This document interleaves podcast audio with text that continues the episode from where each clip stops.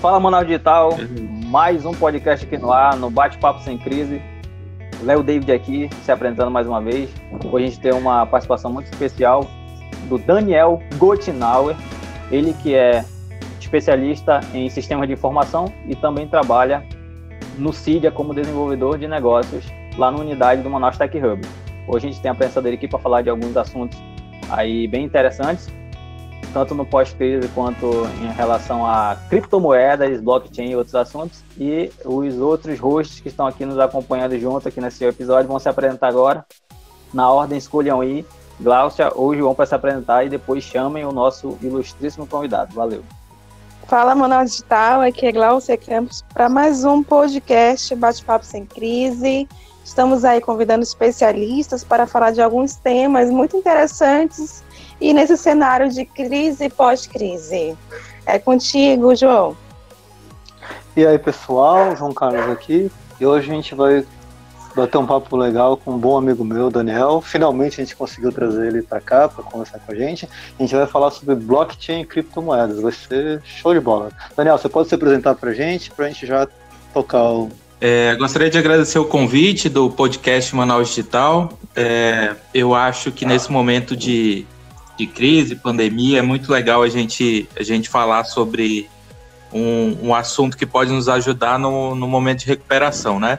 Então, falando um pouquinho da minha experiência, eu, eu trabalho com tecnologia há algum tempo, minha formação é técnica, então eu, eu fiz cursos técnicos e, e minhas duas graduações são, são na área de computação.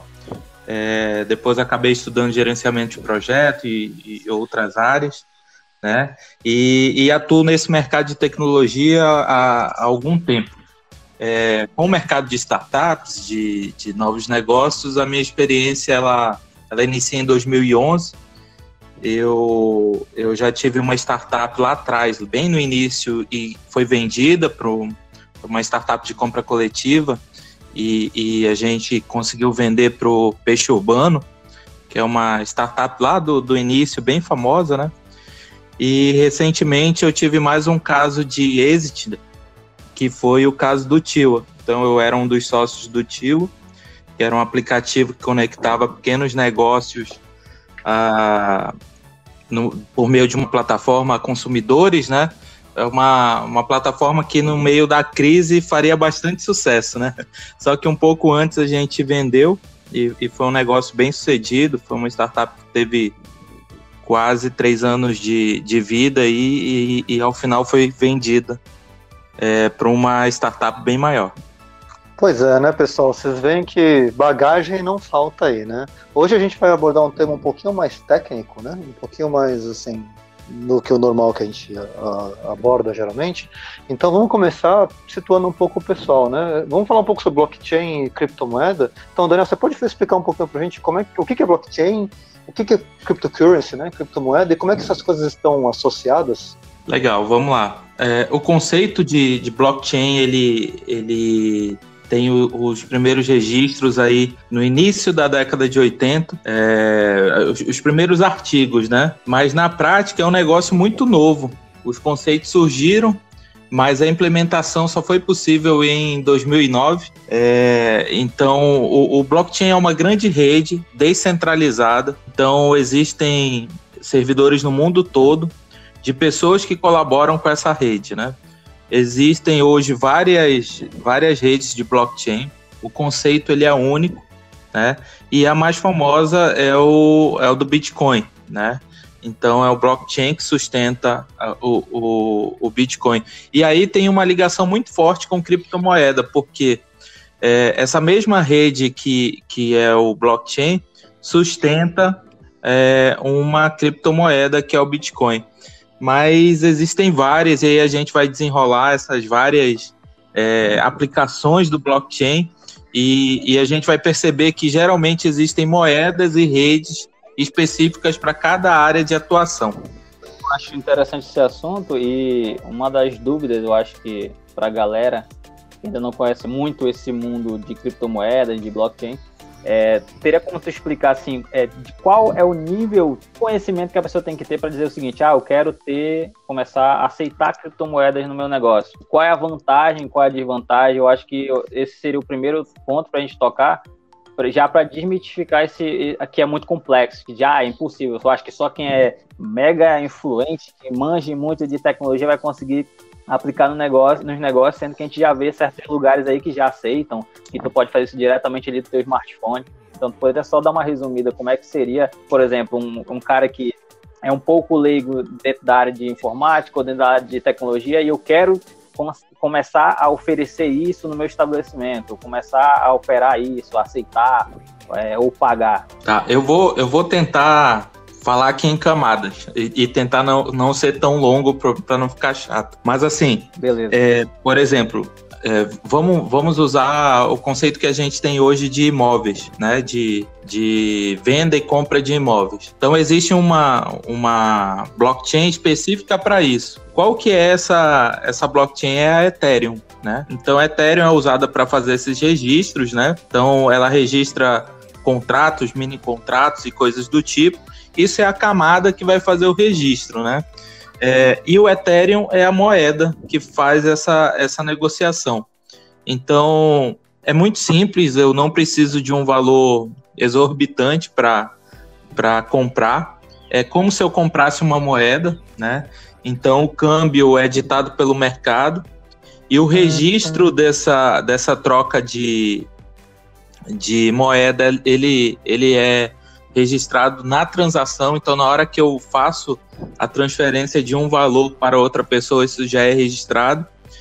E isso a gente está falando, por exemplo, vamos usar como exemplo a compra de uma casa, né?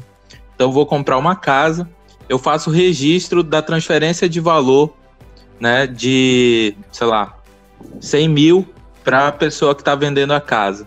Ao fazer esse registro, tenho um, um, um registro de que essa transferência foi para a pessoa de, destinada, né?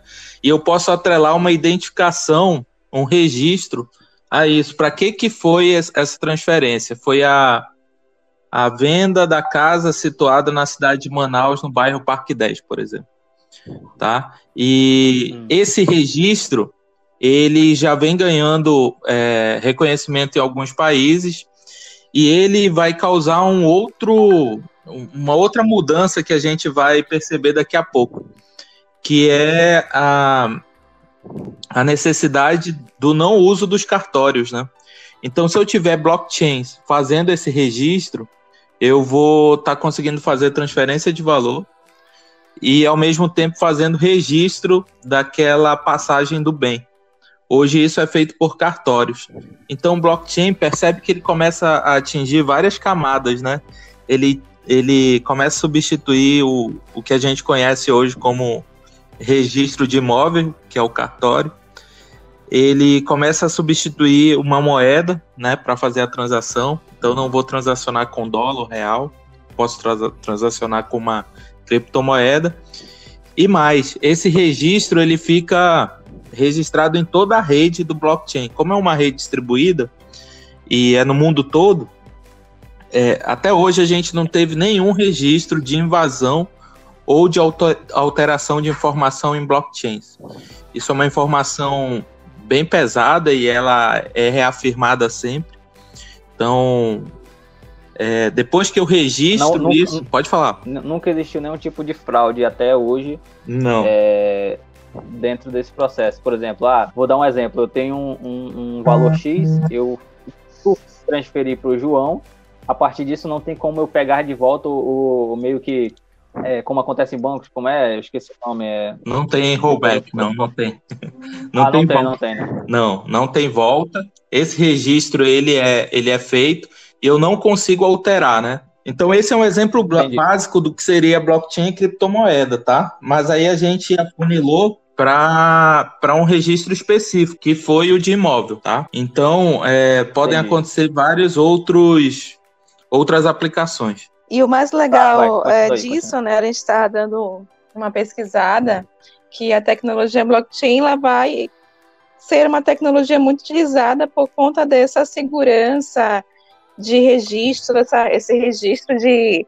Eu falo de transações financeiras, mas eu acho que tudo que envolve valor, né, e torna mais confiável a, a qualquer situação. E aí eu vejo muito isso. Agora a gente está indo para um caminho cada vez mais digital e sendo forçado durante essa crise para o meio digital. Então hoje os negócios digitais eles se veem meio que, que direcionados. Eu não quero usar a palavra obrigado, mas assim bem direcionados a usar blockchain. Como é que tu vê isso, principalmente aqui na nossa região? Então vamos vamos dar um zoom aqui Brasil, né? É, Brasil ele está um pouquinho atrasado no que se refere ao uso da tecnologia e, e da aplicação das moedas virtuais. Então, são dois pontos, né? É, a gente vai ser obrigado a usar isso. As carteiras digitais que a gente já começa a ter familiaridade, muitas delas têm blockchain rodando, tá? Para garantir a operação. Então, provavelmente essas carteiras mais do nosso dia a dia, como o PicPay, provavelmente ela tem tecnologia blockchain por trás. É, isso garante os registros, garante é, confidencialidade e outras coisas, né? A gente pode explorar isso é, como cada tópico, né? Velocidade de transação. É, então, com as operações digitais ganhando força e tendo que ser simplificadas, o uso é, é sem volta, tá? O uso de, de blockchain e, e, e criptos, é, eu acho que não tem volta. O mercado asiático usa pesado. Então, hoje, eles dominam 40% do mercado de criptomoedas no mundo. É quem mais domina. É, isso porque o mercado americano demorou muito a entrar. Então hoje eles, eles estão no mercado e aceitam. Eles têm ganhado é, cada vez mais presença, mas o mercado asiático é, evoluiu muito, né? Então hoje a principal exchange é, é sediada no Japão. Muitas empresas estão é, na Coreia do Sul e, e no mercado asiático, né? A China durante algum tempo liderou, mas aí por problemas é, fiscais ela, ela tem um certo receio, mas tem, tem países que já usam o, a, a criptomoeda como, como moeda circulante, que é o caso do Japão, Austrália e Suíça, que aceitam pagamentos de impostos e, e, e pagamentos oficiais usando criptomoeda. Então é o seguinte, continuando a pergunta da Glaucia, é, no mundo estão acontecendo alguns fenômenos também por conta é, desse, desse momento de, de troca de, de, mudança de comportamento, né? Então, em um artigo recente, a Accenture é, falou sobre o efeito techlash. Então, esse, esse efeito techlash é uma postura do mundo contrária à tecnologia. Então, todo mundo que está dizendo, pô, vamos diminuir consumo, vamos diminuir a velocidade do mundo, não sei o quê, está é, tá apostando nesse movimento. É, mas o fato é que isso não está não, não tá se confirmando, esse, esse efeito techlash, que seria a diminuição do uso de tecnologia, isso sendo tido no nosso dia a dia, numa diminuição de velocidade, né? O, o que acaba acontecendo é outra coisa. É, então, em média, hoje, no mundo, um cidadão é, que tem internet, que está conectado, usa 6,4 horas do seu dia é, para, de alguma forma, interagir com, com o mundo online. Ou por celular, ou por internet, ou, bom, de alguma forma. E aí está gerando um outro efeito, que não é bem o techlash previsto há algum tempo. É, e esse, esse é o nosso atual momento. Ele, ele, ele foi evidenciado durante é, esse momento de quarentena, que é o movimento Tech Clash. Esse movimento é um, é um momento de conflito tecnológico, onde a tecnologia nos dá recursos, a gente quer usar tecnologia para facilitar as coisas, mas a gente não sabe usar. Então é um pouquinho de analfabetismo tecnológico com o não, não uso de todo o poder que a tecnologia pode nos dar. Nesse grupo está muito ligado ao, ao blockchain e ao uso das criptomoedas, né? Então, quando a gente evoluir e, e, de fato fizer uso da tecnologia usando o melhor que ela tem a nos oferecer, a gente é, aí é um caminho sem volta, né?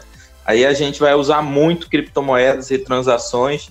E, e aí é um, é um assunto que vai um pouco além, porque quando a gente começa a afirmar que vai usar esse tipo de coisa, é, o dinheiro que nós conhecemos até então ele começa a perder função, principalmente as estruturas governamentais, né? Então eu deixa de fazer sentido eu ter os cartórios, de eu ter o Banco Central, de eu ter a Casa da Moeda, de eu ter as impressoras imprimindo dinheiro. Então é uma coisa um pouco mais. É, é, isso a gente vê em filmes futuristas, né? Mas isso vai acontecer e quando a gente começar a admitir isso, é, a gente acho que vai ser um processo um pouco mais natural. Isso está tão próximo, pessoal, está tão próximo do, do, da gente e a gente não percebe a mudança. Por exemplo, esse dinheiro que o governo federal está dando para as pessoas, né? Então, o Brasil registra um alto número de desbancarizados, né? O mundo ainda registra algo em torno de 70% de desbancarizados. Qual foi a solução do governo federal junto à Caixa? Criar poupanças virtuais, que nada mais são do que carteiras virtuais, para que essas pessoas tenham conta e comecem a aparecer no sistema bancário. Isso já foi feito usando usando blockchain, tá? Muito bacana, assim. Uh, eu queria voltar um pouco agora. Uh, a gente falou bastante sobre cripto, né? E sobre e cripto realmente é o carro-chefe, né? O que está é o que está fazendo o blockchain aparecer. Mas uh, eu queria falar um pouco sobre a tecnologia uhum. em si, tá? Uh, pelo que deu, deu para entender, pelo que tá. o Daniel falou, uh, o blockchain ele serve não só como uma base de dados distribuída para a gente saber, por exemplo, quem tem cada imóvel, quanto cada um tem na sua conta em Bitcoin ou Ethereum, certo? Né? Eu, eu sei o dado atual, mas uhum. eu também consigo ver o histórico de transações, certo? Então eu consigo ver uh, aquele bem, aqueles contratos que foram passados ao longo do tempo e o histórico do que foi gerado. E aí isso gera oportunidade para muita coisa, né? Assim, aplicação em muitos setores, por exemplo, setor de auditoria uhum. fiscal, né? uh, setor de transações de bens em geral, setor de saúde, né?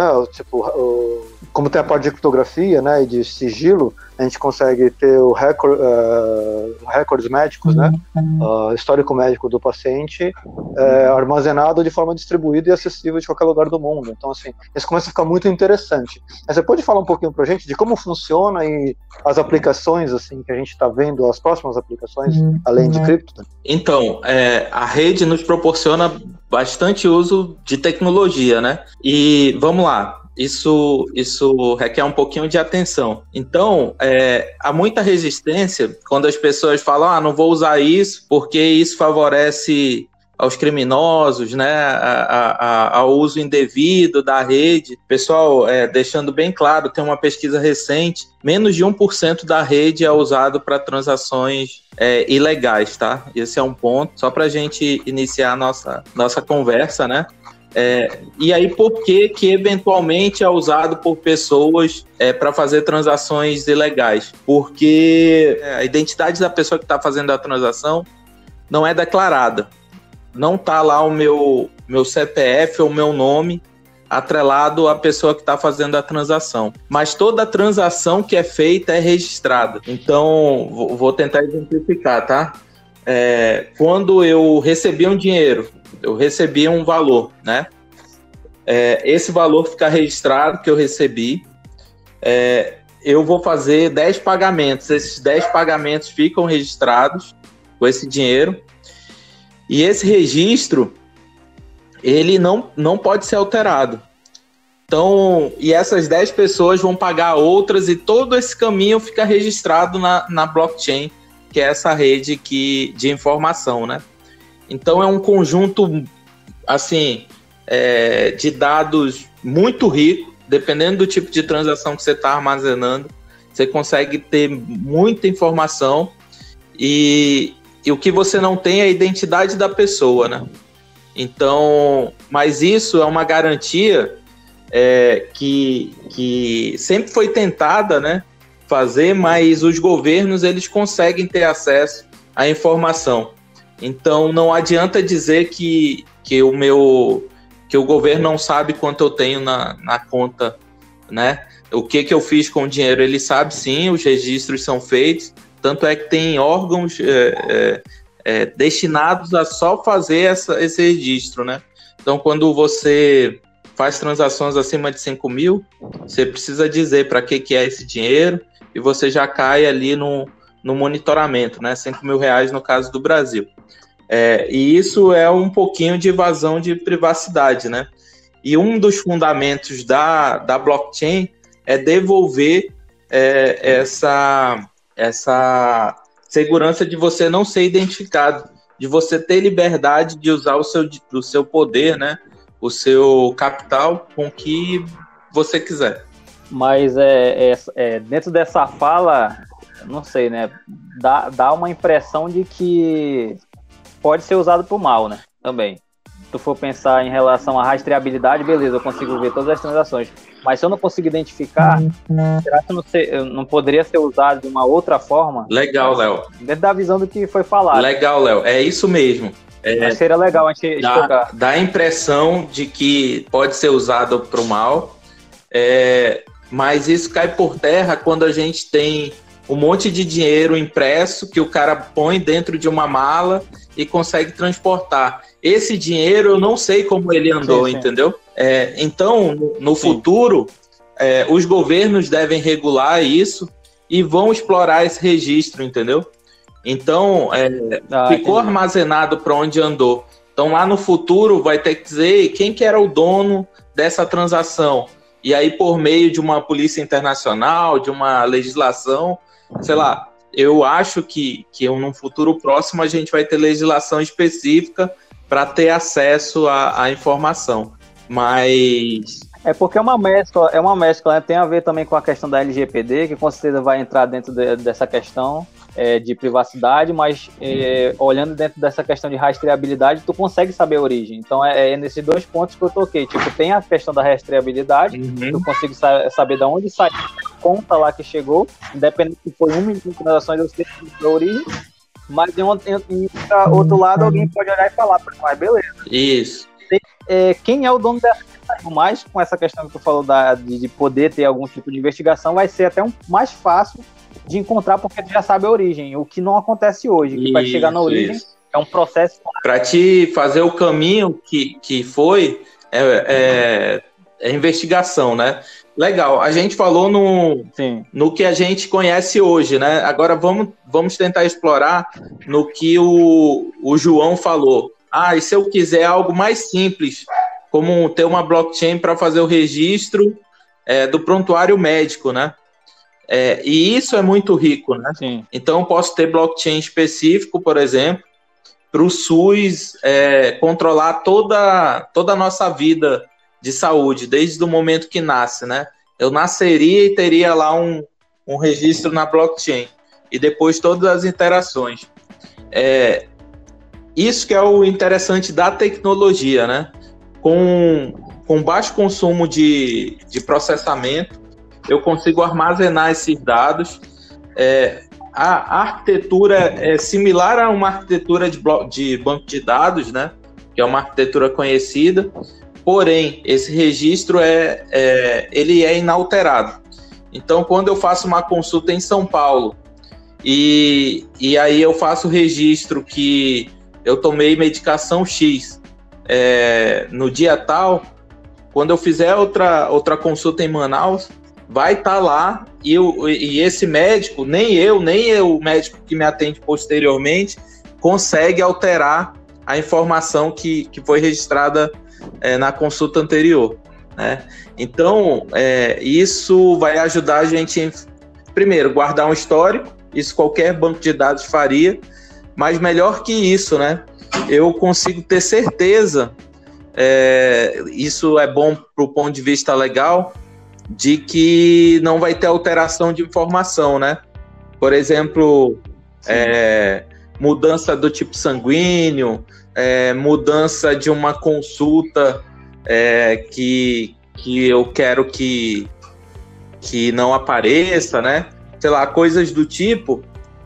E isso vai facilitar o dia a dia e também do lado positivo em tratamentos, né? Até na questão de, de prescrição médica, né? Porque é, como dentro da prescrição médica tem uma certa falha, é, até em relação a, ah, é, paciente X é, é alérgico a diclofenaco, aí chega, não, não tem como haver um erro na receita, porque acontece isso, ah, chegou no hospital X, não colocar essa informação e o paciente tomou diclofenaco acabou morrendo ou tendo alguma sequela, então vem a parte da segurança também, inclusive eu vi há um tempo atrás, acho que foi em 2019, teve a, a, aquele primeiro bebê registrado com blockchain, né? Que no caso foi utilizado uma tecnologia da, da IBM para emitir a certidão de nascimento. Então já tá, já, em algum lugar já tá rolando. Já, né? pois é, né, cara? De, não é só isso, né? Tem uma questão, assim, bem mais procedimental, assim, por é. exemplo, é. no lance dos cartórios, né? Se a gente. Né, eu, eu posso usar FGTS caso eu não tenha nenhum imóvel na cidade, né? Já no meu nome. Ou, uhum. ou antibiótico. Eu posso comprar um antibiótico se o médico me receitou antibiótico uhum. tal, e eu tenho que ir lá e preencher aquilo lá, tem que ter uma auditoria em cima da farmácia. Esse tipo de coisa que hoje em dia a burocracia é tão difícil de ser implementada, né, é tão caro para a gente validar tudo isso, com o blockchain fica muito mais fácil e além disso tudo, como o Daniel falou, a gente ganha uma massa de dados gigante onde a gente pode tirar estatística em cima para saber quais são os imóveis mais vendidos, qual é o tipo, qual é o remédio que está saindo mais, o antibiótico que sai mais ou menos, a doença que é mais frequente ou não. É, então, então vamos, vamos dar um exemplo aqui, porque é um assunto vasto, né? E talvez fique confuso. Mas vamos pegar o exemplo do médico, do, do paciente que foi fazer a consulta lá no, no médico, né? Ele recebeu um, uma prescrição, né? Ele, ele, ele vai comprar uma medicação. É, se isso estiver registrado na, na blockchain, a gente sabe o médico que prescreveu para o paciente certo, né? Quando ele chegar na drogaria, que vai estar tá linkado nessa mesma blockchain, ele vai registrar que a compra já foi feita para aquela receita. Então já evita que, que eu use a receita mais de uma vez. Quando eu fizer isso, o medicamento, o lote de medicamento também está registrado. Então ali eu vou guardar o número de série, a data de fabricação, data de validade, vou guardar todas as informações, entendeu? Então, isso lá na frente, é, numa, numa investigação maior, eu consigo saber de que lote, é, qual era o lote do medicamento que o paciente X é, tomou, entendeu? Então, chega no nível de, de rastreabilidade muito grande. Esse movimento, ele, ele já está acontecendo, por exemplo, no Brasil, com o mercado de, de agro, né? Então, o agro está tendo que fazer esse registro. Antigamente, vocês já viram essas, esses gados que tem, que tem um, um brinco né, de metal com, com uma numeração, uhum. né? Geralmente aquilo é usado para fazer o registro daquele, daquele gado. Como que ele foi criado, é, né, vacina. a vacina que ele tomou e tudo. Mas tudo é por intervenção humana. Então ainda tem que vacinar, pegar aquele código e aí eu vou fazer um input ali num banco de dados, numa planilha e vou guardar essa informação. É, o mercado europeu, por exemplo, já está exigindo que esse registro seja feito por meio de blockchain, porque eu evito fraudes, eu sei o real, o, o, o que foi feito, né, de fato. Eles estão evoluindo o, o volume de dados e registros a ponto de saber que área do pasto o gado se alimentou no dia, no dia X, entendeu? Então, é, o, o, volume de dados vai ser absurdo. Então, por exemplo, o cara que tem que é vegano, né, que, que quer saber a origem do pasto, se aquele pasto sofreu pulverização, por exemplo. É, ah, eu quero saber se o pasto que o gado está consumindo teve registro de pulverização nos últimos 10 anos. Se não tiver, é um produto, um produto orgânico, né? o, orgânico está muito ligado aos primeiros estudos e as pessoas estão pagando por isso, né? E, e, vai chegar nesse nível. Então a gente vai, vai poder extrair informação de dados que já estão sendo coletados. Isso é um universo, cara. Assim. E uma pergunta, assim, a gente está vendo toda essa explicação do blockchain, como é que está sendo usado das criptomoedas, e, e qual, como é que você vê, assim, as, as nossas, os nossos negócios usando isso, assim? Ainda há dificuldade? Qual é o passo que tem que ser dado para que essa tecnologia seja mais capilarizada dentro dos novos negócios? Eu não falo a nível Brasil, a gente tem já alguns várias usando essa tecnologia, mas é, nós, assim, é, nossa região como um todo, o que, que é um, passo que é ser dado, que você imagina? Então, são, é, tem que ser dados os passos, né, nessas várias camadas. Então, se você vai implementar um app, por exemplo, ou já tem um app, eu acho que a primeira a primeira coisa a ser feita é estudar por que não usar blockchain, a tecnologia blockchain na, na, nessa solução. Com a possibilidade de lá na frente eu ter muito mais informação e estar tá à frente no mercado, né? Então a gente tem startups locais aqui que podem muito bem fazer, fazer uso disso, né? É, eu vejo eu vejo possibilidades de uso em startups como a Navegan, como a Unisafra, como a Trocados, né? É, então, de, de aplicar de fato blockchain, né? Agora vamos, vamos para uma coisa um pouco mais do dia a dia, né? É, eu acho que todo mundo já poderia ter uma carteira de, de Bitcoin, por exemplo, né? Que é algo extremamente simples que você faz em menos de um minuto, né? Então, já queria iniciar aqui um incentivo a todo mundo que está nos ouvindo no, no podcast do Manaus Digital a criar a sua carteira digital. Então, você pode entrar num site, por exemplo, como o da Coinbase.com e criar sua, sua carteira digital, que é o equivalente ao que seria uma, uma, carteira, uma conta de banco. E o que você precisa para isso? Normalmente um celular para instalar o app e, e um e-mail só. Então é, é, muito simples. Não é obrigatório injetar alguma coisa ou algum não, valor. Não é, não é, não tem essa necessidade, né? E você não paga nada por isso, né? Então é, a gente tem vários níveis de como fazer isso se tornar uma prática do, do dia a dia. É, o, como eu falei antes, o Brasil está um pouquinho atrasado quando a gente compara ao mundo, né? Ao mundo todo. E a gente poderia ser, por exemplo, um núcleo dentro do Brasil como um, um estado, um, um, uma, uma comunidade que usasse bastante, nos colocando um passo à frente porque é um caminho sem volta. É, a, o, o, blockchain vai ser usado, o, o, o, Brasil ele reconhece a criptomoeda, tanto é que ela é, hoje é recolhido imposto de renda sobre, sobre as pessoas que ganham capital com, com cripto. Então, e está agendado para outubro o lançamento da carteira digital do Banco Central, né? Então, o Brasil vai fazer essa transação. E outra informação interessante: o, o dinheiro que nós conhecemos, o, o real, ele, ele é quase todo virtual também. O dinheiro circulante que a gente vê em papel moeda, acho que hoje corresponde a um pouco mais de, de, de 50% do, de todo o dinheiro circulante. A maioria do dinheiro ele circula virtualmente.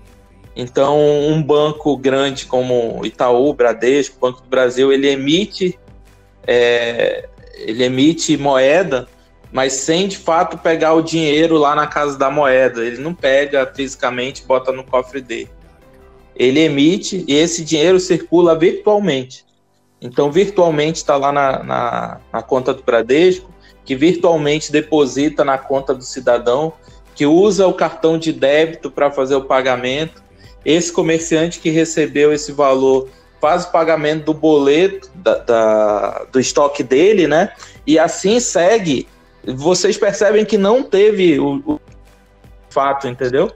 Então, boa parte desse, desse dinheiro já circula virtualmente. E aí, uma forma de se blindar, de, você, ah, não vou usar e tal, como é que eu vou usar um negócio virtual? O nosso dinheiro, o, real, ele já é boa parte virtual. Isso que tu tocou até um ponto legal de falar, é, que eu, é, eu, iria até perguntar sobre essa questão do Pix, né, que é essa questão que tu falou do Banco Central, ele, esse meio de pagamento que ele fez, que é, ele, ele promete ser mais prático em relação a TED, a DOC, a boleto, é, como é que tu visualiza isso? Com certeza eles já devem estar usando esse blockchain, eles já é, fizeram o anúncio, parece que vai ser em outubro ou novembro, né? Eu não sei qual dos dois. Eu, é, eu, eu achei até que eles, e, assim, que eles é iam adiantar, Léo, para usar agora para fazer esse pagamento das pessoas, né? É, mas eu acho que ainda estão testando, né? Mas vai ser, vai ser lançado, né? O, o Brasil, assim como outros países, já se posicionaram, então eles, eles vão aderir a esse mercado a Rússia já fez isso,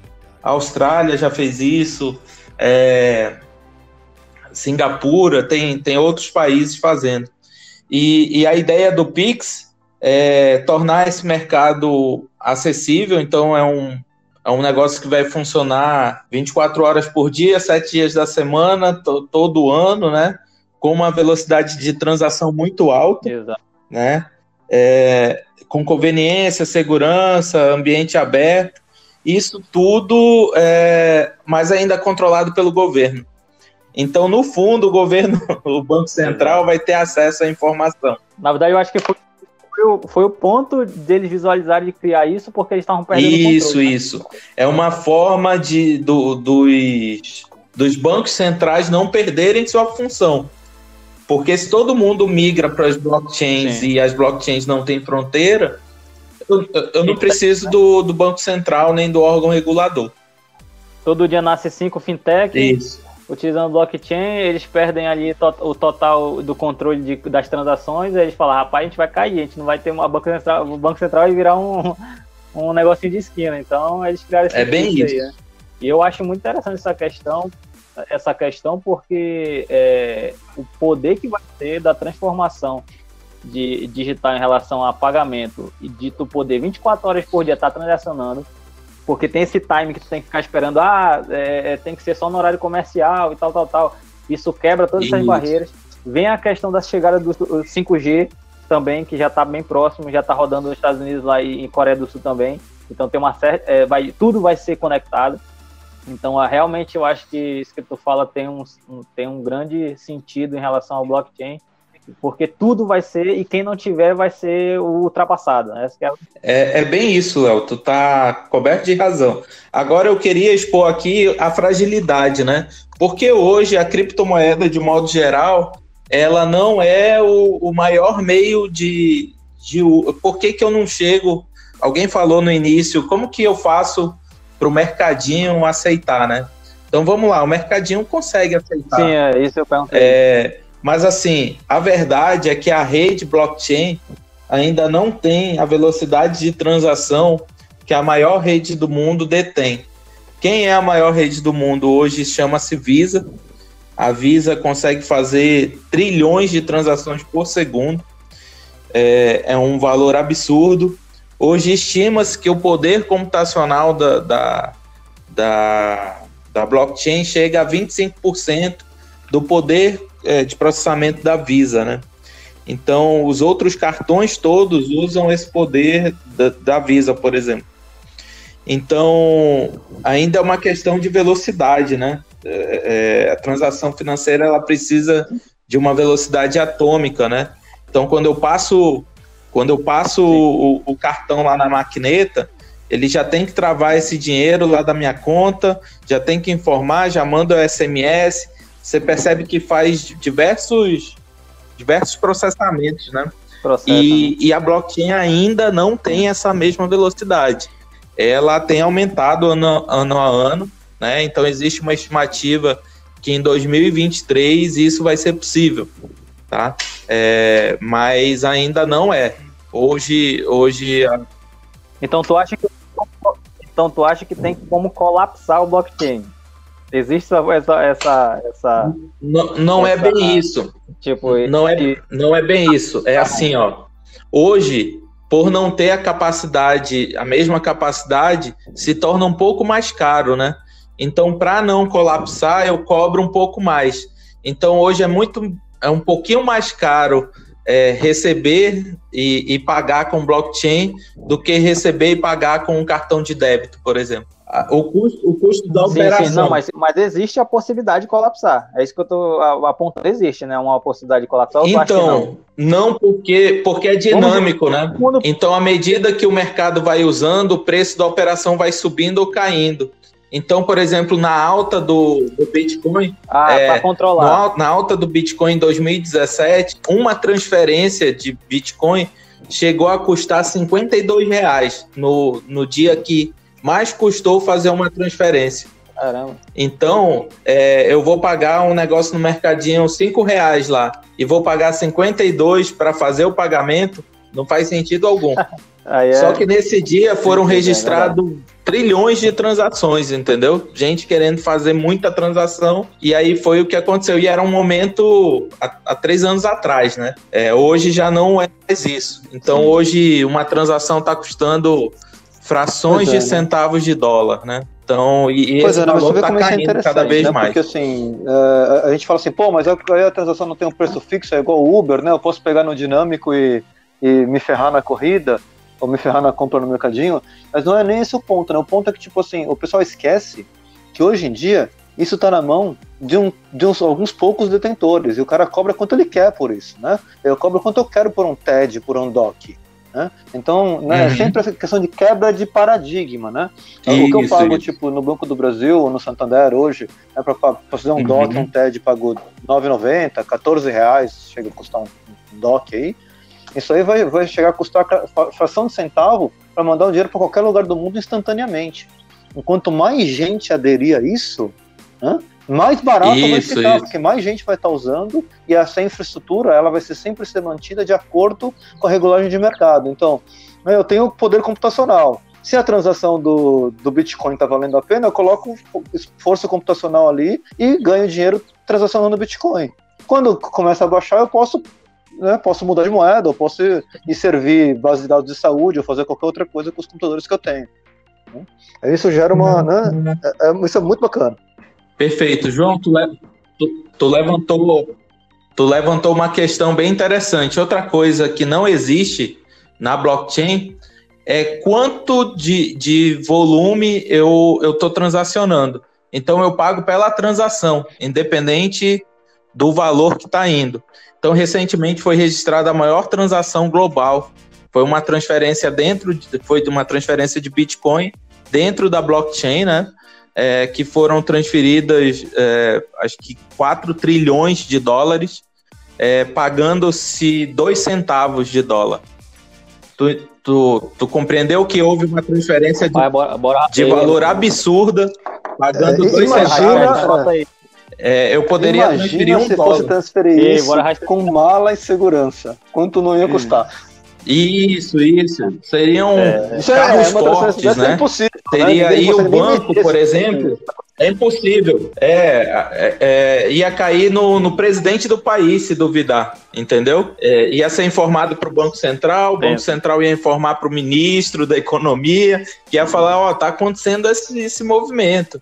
Então isso tudo ia ser monitorado, iam levar dias para que isso seja é, fosse efetivado e levou um minuto para transferir acaba, trilhões Daniel, de dólares, que... né? Pois é, isso que eu ia comentar até que o João falou. É, eu acho que é essa que é a questão também. A gente pode dizer que não está sendo é, visto nem rastreado, mas com certeza é, pô, 4 trilhões está indo para onde isso? Está gravado, né? Está é... gravado. É, muito... é, é, isso que é legal, né? Então ficou gravado que alguém transferiu Sim. esse valor. E se você quiser ficar monitorando como que esses, esses trilhões vão ser diluídos, você consegue. Você, o, o, a API é aberta, né? Então, Exato. Então você consegue rastrear, eu quero rastrear essa carteira e ver para onde que esse dinheiro vai. E aí você consegue ir, ir rastreando isso. Só que percebe que é em dimensão global, né? Eu não tenho uma fronteira de país. Exato. Então, cada transferência pode estar indo para um país diferente, para uma pessoa diferente. E aí eu, eu tenho um registro. mas eu ainda não tenho vínculo de, Até de quem alguém, é. Até alguém criar um mapa, um mapa de calor mostrando para onde está indo. O país, opa, saiu da China, está indo lá para o Brasil, que está indo para Isso, África. Mas assim, isso deve ser É, o que muita assusta. Isso deve ser o que assusta os governos. Eu estou transferindo trilhões Vai. e trilhões Assusta, e, assusta demais. essa evasão de vis- divisa. Como é que eu né? Como é que eu controlo isso? Porque eu já- eu não tenho o lastro, certo? Eu já não tenho a moeda, moeda física. Quando eu tinha o ouro lá, era muito mais fácil, porque para sair dinheiro do país tinha que sair o ouro. Certo? Ou a cédula, ou a cédula que representava o ouro. Aham. Hoje em dia, virtualmente, eu já não tenho lastro, eu não tenho nem cédula mais. Então eu Aham. vou um TransferWise ou qualquer coisa e consigo tirar o dinheiro do Isso, país. Mas mesmo assim eu tenho todo o regulamento do Banco Central, etc., que garantem que o- tá, tá tudo sendo tramitado da forma legal no país. Quando eu tiro isso, quando eu tiro e faço as transações ficarem anônimas e a transação passa a custar dois centavos, como é que fica essa situação para o governo que está acostumado a, a ter esse controle, né? ter a rédea na mão? né? Então isso é bem complicado. Então, ele não, ele não tem mais o controle, né? Então isso assusta e, e- e cria um alerta aí para os governos, tá? Então todos os governos devem estar tratando isso e existem campanhas pesadas de desacreditar a aplicação, né? Que é uma forma que, que os governos estão fazendo. Quem quem está saindo na frente, como o Japão e a Austrália, eles estão adotando outra medida. Estão falando, ó, eu regulamento, eu uso, eu cobro imposto sobre, é um dinheiro que vai ser aceito, e aí eles estão se antecipando ao movimento. Então tu pode ter o movimento de aderir ou de se proteger, né? Ou de criar mecanismos. Por exemplo, é o que a China fez há um tempo atrás. Ela ficou tão assustada, pessoal, que ela bloqueou e disse, ó, aqui não rola mais mineração, não rola mais transação, e isso vai ser controlado porque ela, ela se assustou muito, né? Porque começou a sair valores. É, realmente é, é- teve isso mesmo, né? A China, a China ela, ela teve um bloqueio lá que saiu nas mídias, né? O pessoal até tava achando, ah, ah, ah, é o fim do. Bitcoin. É. Então, não, não é E o aí- fim, porque estima-se que 15% do, do valor depositado em Bitcoin, do, do, do dinheiro lá, é, é dos chineses, né? Então eles detêm muito do mercado Assim, global. no fi- é, Eu eu, queria voltar um pouco na, na, na, que- no Vamos lá. questionamento da Glaucia, né? Com, com- até comentar que, que a gente, empresa de automação, a gente está com um projeto junto com a Unisafra, né? De cadeia de pirarucu Uhum. e de bovina, né? E aí a gente está pensando em usar blockchain exatamente para o histórico, né? E aí eu acho que assim, essas iniciativas realmente, né, localmente, elas estão aparecendo. né? A tecnologia é nova, como o Daniel falou, e eu ainda acho que tem muita gente que não que desconhece. Por exemplo, assim, eu, apesar de eu estar muito envolvido nessa história, é, eu, a gente tem, eu até que tenho um, um sistema de controle de ativos que tem dois anos de idade, e dois anos atrás eu já sabia o que era blockchain, mas eu não pensei em usar. E hoje em dia, todo mundo que fala em controle de ativos, em monitoramento, né, em rastreamento, fala em usar blockchain, né? Então, assim, é, vocês vocês percebem que mesmo no meio tecnológico demora um pouco para chegar, né? Uhum. Assim, queria que você comentasse um pouco sobre isso, Daniel. A gente, a gente já falou um pouquinho, né? Acho que um Sim. pouquinho mais assim. Como é que você acha que vai ser a adesão? Né? Você acha que a gente vai aderir para todos os mercados? Vai ser cryptocurrency primeiro? Vai ser só ficar na moeda até chegar no conhecimento global? Como é que você acha que vai ser isso? Eu acho que, que é a teoria do, do nível do rio, né? Acho que ele vai subir, vai subir para todo mundo, em todos os níveis, né? Mas eu acho que nós aqui, por exemplo, deveríamos, como, como comunidade de tecnologia digital, de repente iniciar grupos de estudo para isso, né? Incentivar e visualizar aplicações da tecnologia. Né? Eu acho que isso facilitaria é, em 2018. A temática da, da Conferência Amazônica foi, foi criptomoeda, né? foi blockchain. É, no, no final, as pessoas não conheciam tanto, a gente até mudou quando é, foi o comercial para a TV, a gente mudou para fintechs, para as pessoas entenderem um pouco mais o que era mas já houve um, uma primeira tentativa aqui de, de fazer isso. É, mas é um bloqueio muito grande, João, é, tanto no uso da tecnologia quanto na, na no uso é, da criptomoeda em si, do valor como, como forma de pagamento, né? E aí tem um assunto que a gente não explorou, mas aí eu queria aproveitar esse final para falar, né? Também existe o mercado de captação de recursos por cripto, né? Que isso a gente deveria usar bem. É, então, há um tempo atrás, há uns dois anos atrás, por exemplo, eu investi em um cowork que fica na Europa. E como que eles captaram dinheiro para montar o primeiro cowork, que foi em Amsterdã? É, eles pediram, eles, eles montaram um white paper, né? Colocaram na internet e fizeram o que chamam o ICO, que é o, o, uma operação parecida com o IPO. Só que o IPO eu abro, eu abro na bolsa e, e aí abro ações, né? O ICO eu, eu dou fatias da, daquela empresa usando, usando um token ou uma cripto, né? E, e aí eu faço a captação para o mundo real. Então eu pego aquele dinheiro que as pessoas do mundo todo deram, eu aqui em Manaus investi num co-work que foi aberto em Amsterdã.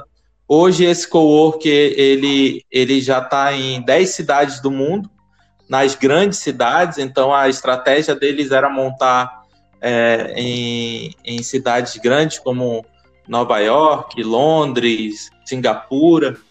Eles têm coworks nessas cidades e eles não, não fizeram captação em banco, em lugar nenhum, foram pessoas emprestando para eles.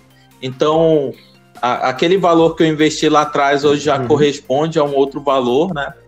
É, o nome do, do projeto, quem ficou curioso aí para entender, chama Primo Base. Então tem um site aí você consegue entender o que eu estou falando.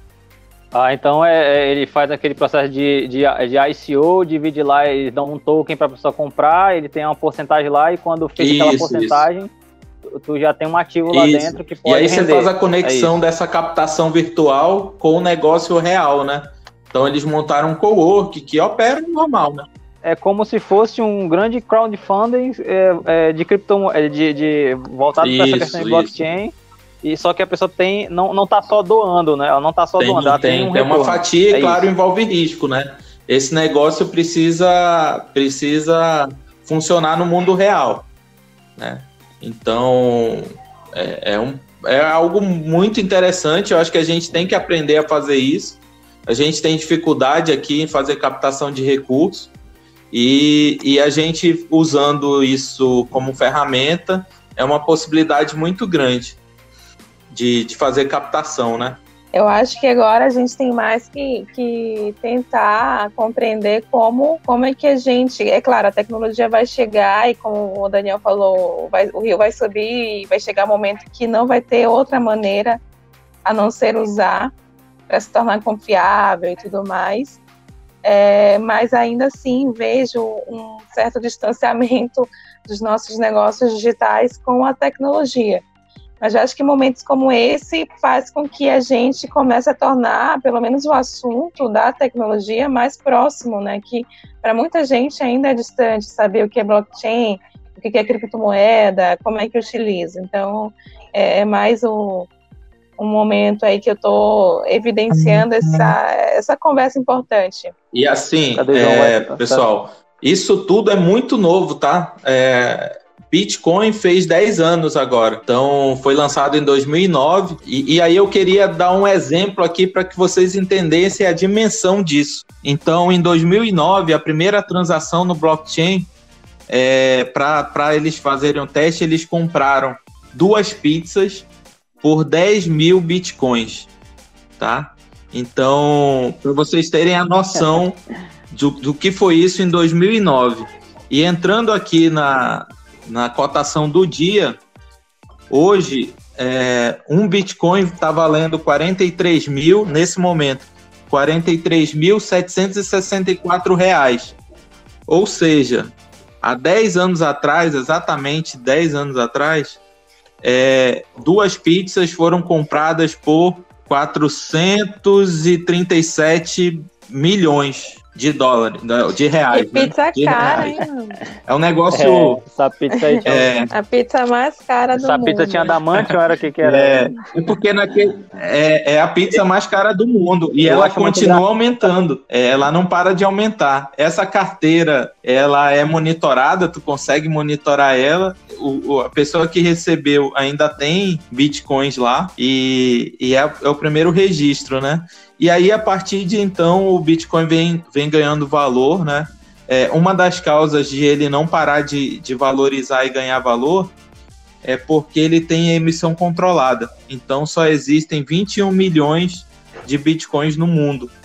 Então, não é como uma casa da moeda, um banco central que consegue emitir novos, novos, novas cédulas, né? Então, é, um, é a teoria de mercado realmente. Tipo, existe e funciona a regra de, de oferta e procura, né? Eles chegaram à prática do conceito que sempre foi disseminado em universidades. É, só pegando outro gancho também, o João falou sobre lastro, né? Desde a década de 70, do governo Nixon Sim. nos Estados Unidos, essa história de lastro ela foi encerrada. Então nem o dólar, nem o real, nenhuma moeda hoje no mundo, ela tem lastro em ouro. Era um conceito é, que existia e que muita gente ainda acredita que existe, mas não, não é bem assim. Os Estados Unidos emitiu mais dólares do que ele tinha em ouro, e, e o que garante o valor do dólar hoje é a confiança. Então, o mercado é, do, das moedas fiat, que é como chama as moedas tradicionais, né? Ela é baseada em confiança. Então, não existe esse lastro, não. E é isso aí, ouvintes do Manual Digital. A gente está chegando ao fim de mais um podcast sem crise, bate-papo sem crise. Hoje conversando com Daniel Gottenauer sobre blockchain, criptomoedas e toda essa essa essa o consumo, né, que vai ser daqui para frente, como é que os novos negócios vão se comportar. E Daniel, eh, a gente quer que você deixe aí, ou faça o seu jabá, de onde, onde as pessoas te encontram, como é que, quais são as hashtags e as roubas que elas podem seguir para saber mais sobre esse tema. Legal. É, mais uma vez agradecer o convite, muito bom falar no, no podcast. Eu já eu sou fã do, do programa aí, né? Eu escuto sempre sempre que é lançado um novo episódio. E bom, quem quiser saber um pouquinho mais, eu faço um treinamento que, que ele é bem para iniciante, ele dura duas horas. Só que eu não tenho regra para fazer. Eu já fiz 12 turmas é, em Manaus e já fiz em outras cidades também. Mas aí eu lanço quando eu junto um grupo de, de 7 a 15 pessoas interessadas, né? É, para ficar sabendo de, de informações, vocês podem me seguir no, no Instagram ou no, no Face e no LinkedIn também. Tá, então, vocês podem me encontrar pelo, pelo meu nome e o meu sobrenome é a minha identificação nas redes sociais. Então é Daniel Goetnauer, eu vou soletrar para facilitar, é arroba G-O-E-T-T-E-N-A-U-E-R. Então, quando eu era criança, foi muito difícil escrever, aprender a escrever meu sobrenome. E aí eu soletro sempre, é uma mania. É, então vocês podem me encontrar aí em todas as redes sociais e, e interagir, podem me fazer perguntas. É, esse treinamento eu acho que depois da quarentena eu vou fazer um novo, que já tem muita gente querendo querendo entrar e, e também não precisa do treinamento para iniciar. Se trocar algumas mensagens, eu acho que em uma hora você já está é, fazendo alguma coisinha com, com É isso aí, então. Eu é, agradeço aí os ouvintes do Manaus Digital. Quem fala aqui é co-host Glaucia Campos. Ah, e aí eu passo para o nosso co-host Léo David fazer as considerações finais. Então é isso aí, galera. Bate-papo muito produtivo aqui. Se deixasse a gente até meia-noite conversando, tinha, tem muita coisa para abordar, mas a gente vai ver se a gente consegue conversar com o Daniel para ele ter um espaço dentro do portal Mandar Digital para abordar mais esses assuntos. Então a gente já fica aqui convidado para, se você quiser usar até o fórum para debater essa questão da, da criptomoeda, blockchain, a gente começar a movimentar a comunidade disso aqui no Amazonas. Tá aberto o espaço. E vamos finalizando por aqui. O nosso co-host João caiu aqui, não voltou mais, então a gente vai deixar aqui o abraço pro João. E vamos finalizando por aqui. Se você quiser acompanhar mais do nosso trabalho, é só você acessar o manausdigital.com.br ou o arroba manausdigital.br no Instagram, no Facebook e no LinkedIn. E nos aguarde aí no próximo episódio, que vai ser sobre algum assunto que eu ainda não sei. Então você vai saber só no próximo sair. Então um abraço a todos, obrigado mais uma vez pelo tempo, Daniel, e tchau. Opa.